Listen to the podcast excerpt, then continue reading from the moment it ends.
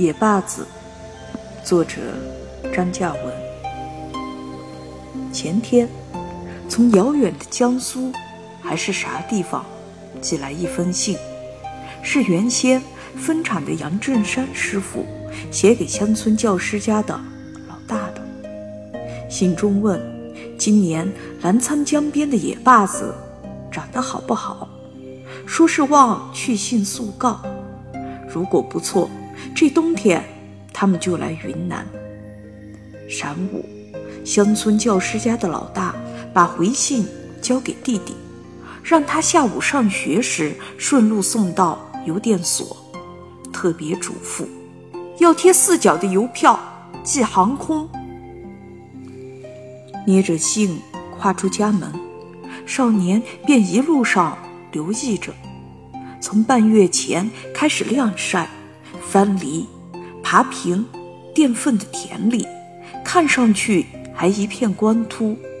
那些长长的田埂、沁水丛丛的沟边，还有附近林边的荒坡旮旯，好些杂花野草已经凋枯，而唯独野坝子开始成片茂密地冒出来，跟芝麻和紫苏的样子有那么点相像。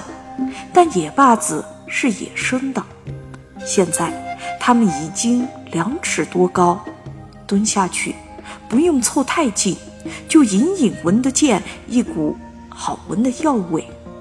花开的时候还会散出带药味的浓艳的蜜香。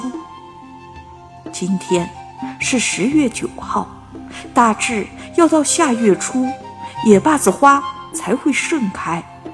那时候，他们会举起无数条小蜡烛，粗细长短，跟香烟差不多，有的紫，有的红，有的白。嗡嗡的蜜蜂是上面跳动的火焰。野坝子有千千万万株啊，整个坝子都会燃起来，吹过峡谷的每一阵风都会淌着野坝子的蜜香。不过，哥哥咋个看？他在信里会咋个说？几年前，乡村教师家的老大所在的分厂散伙，杨师傅走掉，少年心里为哥哥惋惜。当养蜂员是多好的活路啊！一年四季，天天饲弄那些蜜蜂，饿了可以吃蜂蜜。可以天天嗅着花香跑，可以走很多很远的地方。他现在用的两支金星笔，还有那幅大观楼长联，就是养蜂队坐火车到昆明、到贵州的时候，哥哥给他买的。嗯，我连火车也还没见过呢。少年觉得。自己或最适合当养蜂员。